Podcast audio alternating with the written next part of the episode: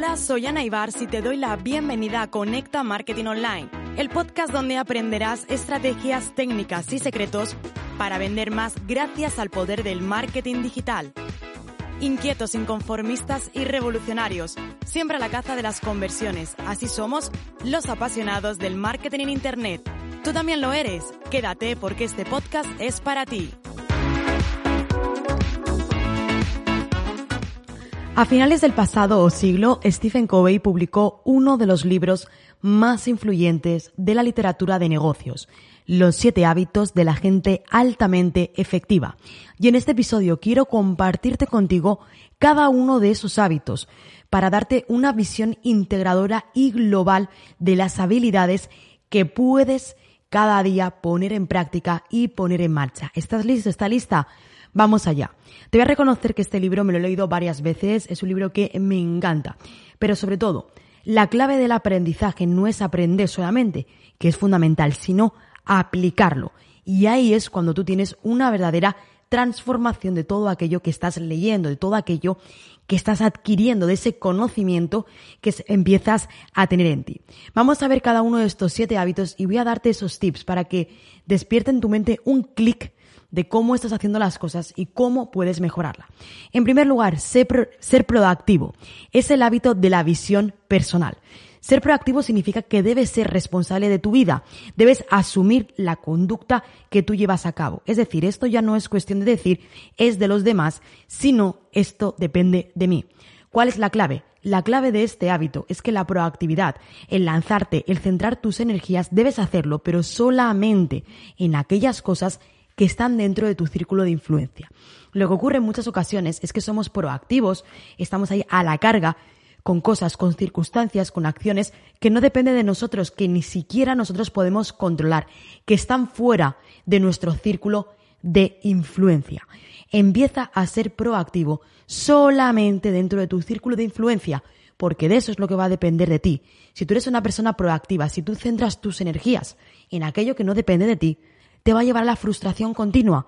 Con lo cual, siéntate y piensa de las acciones que puedo hacer diariamente, cuáles están dentro de mi círculo de influencia, cuáles dependen de mí y cuáles no. Y solamente de las que dependan de mí voy a ser proactivo. El segundo de los hábitos, empezar con un fin en la mente. ¡Wow! Hábito del liderazgo personal. Lo que ocurre es que empezamos, ¿no? Siempre queremos empezar, quiero vender, vender, vender. Por supuesto que sí, al final siempre lo digo, todos los negocios online viven de las ventas, ¿no? Incluso hasta el que dice tengo un millón de visitas en mi blog, igualmente no vive de las visitas, sino sigue viviendo de las ventas. De lo que se trata es de que comiences siempre con un fin en la mente, con un destino deseado. ¿Qué es lo que ocurre? Cuando empiezas a estar ocupado sin tener clara la finalidad de esas acciones, al final tu tiempo no es efectivo. Aquí en este contexto lo que tienes que entender y lo que tienes que realizar es que incluso sea a nivel personal o ya sea a nivel empresarial, no importa, antes de trabajar cualquier tarea, antes de empezar con esa proactividad dentro, recuerda, de tu círculo de influencia, debes determinar cuál va a ser el fin de esa acción. No puedes seguir yendo como un pollo sin cabeza, simplemente acción, acción. No hay quien dice acción masiva imperfecta, está genial. Pero cada una de esas acciones deben tener un fin para que tú puedas evaluar si estás alcanzando o no. Y ojo, no hablo solamente de acciones de venta, hablo de cualquier acción, incluso cuando te pones en un día a responder emails, incluso cuando te sientas frente a las redes sociales. No hay quien me dice, Ana, es que estoy muchísimo tiempo en Instagram o en Facebook respondiendo mensajes, contestando a la gente. Eso está genial, pero pregúntate, ¿cuál es el fin de hacer todas esas acciones? Y voy más allá. ¿Estás consiguiendo tu fin? Porque si no, tienes que replanteártelo. Otro de los hábitos, el tercero, primero lo primero, es el hábito de la organización personal. De lo que se trata es de que establezcas cuáles son las prioridades diarias. A lo largo de un día vas a tener muchísimas acciones que hacer, muchísimas actividades y tareas.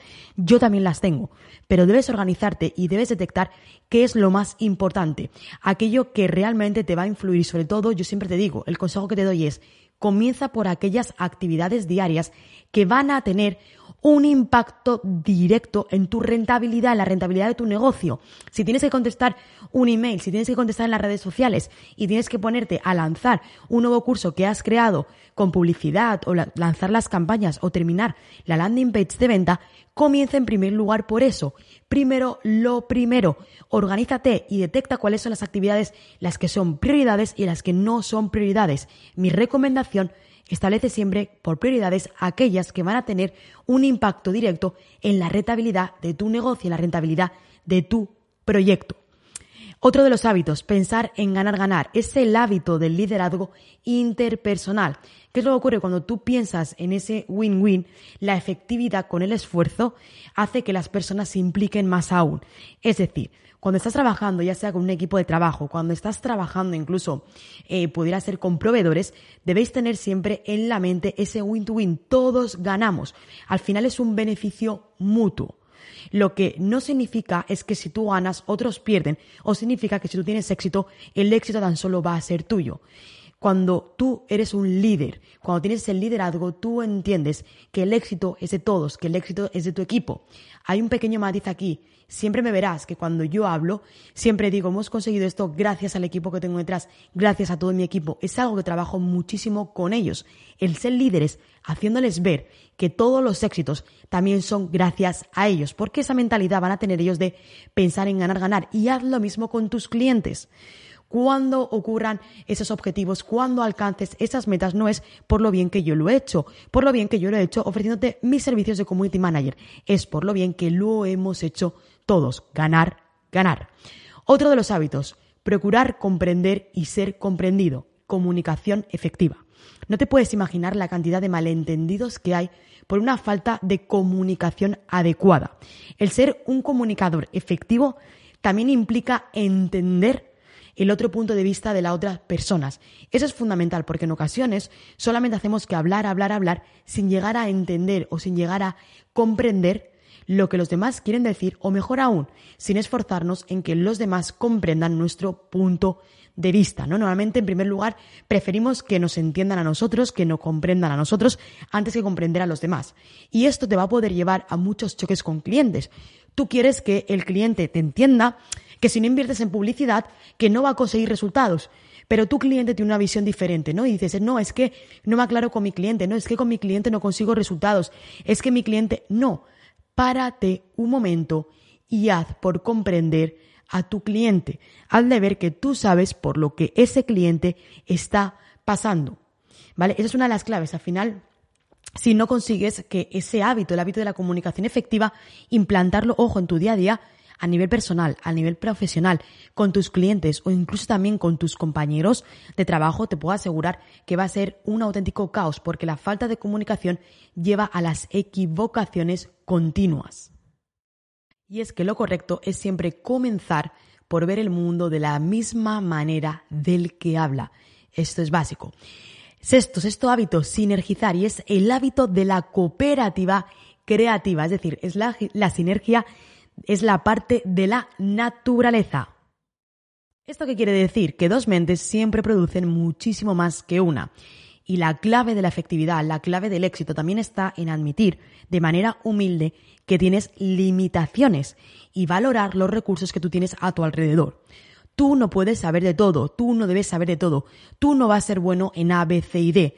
Vas a tener tus límites, probablemente vas a estar especializado en un sector, vas a estar especializado en un punto.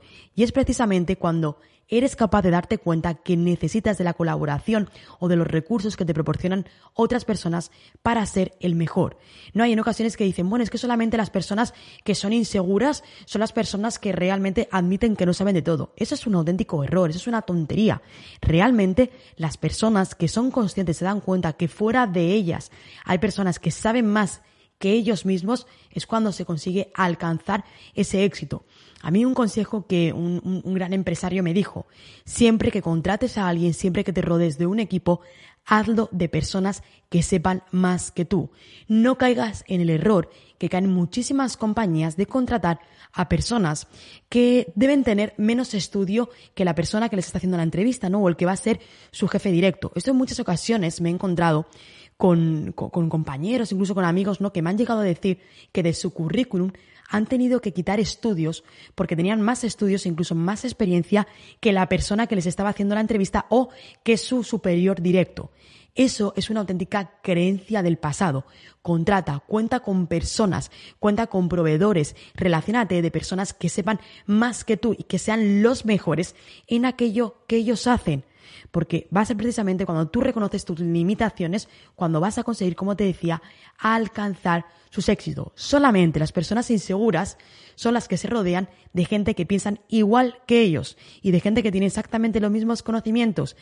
Eso si eres inseguro lo harás. Plantéate ahora, reflexiona ahora, ¿tú haces eso? ¿Tienes miedo de contar con personas en tu equipo o de contar con colaboradores en tu equipo que sepan más que tú? En ese caso debes replantearte el por qué. Y el último de los hábitos, este también ponemos el broche de oro y es afilar, es decir, el hábito de la mejora continua. Nunca hay que olvidar, ¿vale? Que la vida nos va a exigir una mejora continua y por ello requiere que estemos siempre en continua renovación, ¿vale? Y cuando hablamos de la renovación, Stephen Covey nos habla de cuatro planos, de la física, de la emocional, social, de la mental y de la espiritual. En el mundo del marketing se habla mucho, ¿no? De por, por, mi salud mental. Y es verdad, ¿no? Igual que quizás en otros sectores no le decimos tanto, quizás cuando emprendemos o cuando estamos continuamente con estrategias debemos llegar a, a ese punto, ¿no? De, de necesitamos eh, darnos cuenta que estamos mentalmente nuestro sano juicio. Pues bueno, cuando hablamos precisamente de la mejora continua, significa, como decía, en primer lugar, de la física, es el ejercicio, es de la nutrición, es del control del estrés. Es también en el plano emocional, social, de la empatía, de la sinergia, trabajar las inseguridades, trabajar ese síndrome del impostor. La mental, la mejora continua mental viene por planificar, viene por el hábito de escribir, viene por visualizar cómo tú quieres que sea, viene por la planificación. Y la espiritual tiene que ver con esa parte de los compromisos, de los valores, de clarificar tu misión, tu visión, el estudio y la meditación. Yo desde hace mucho tiempo que medito por las mañanas y te puedo asegurar que desde que lo hago mis días comienzan de una forma completamente diferente. Y es que eh, poder estar en una mejora continua en estos cuatro dimensiones, en estos cuatro planos, te van a ayudar a que seas realmente un buen líder. Recuerda que el líder y jefe no es lo mismo y tu objetivo debe ser ser un gran líder. Espero que te hayan gustado este mini resumen que te he hecho de los siete hábitos de la gente altamente efectiva.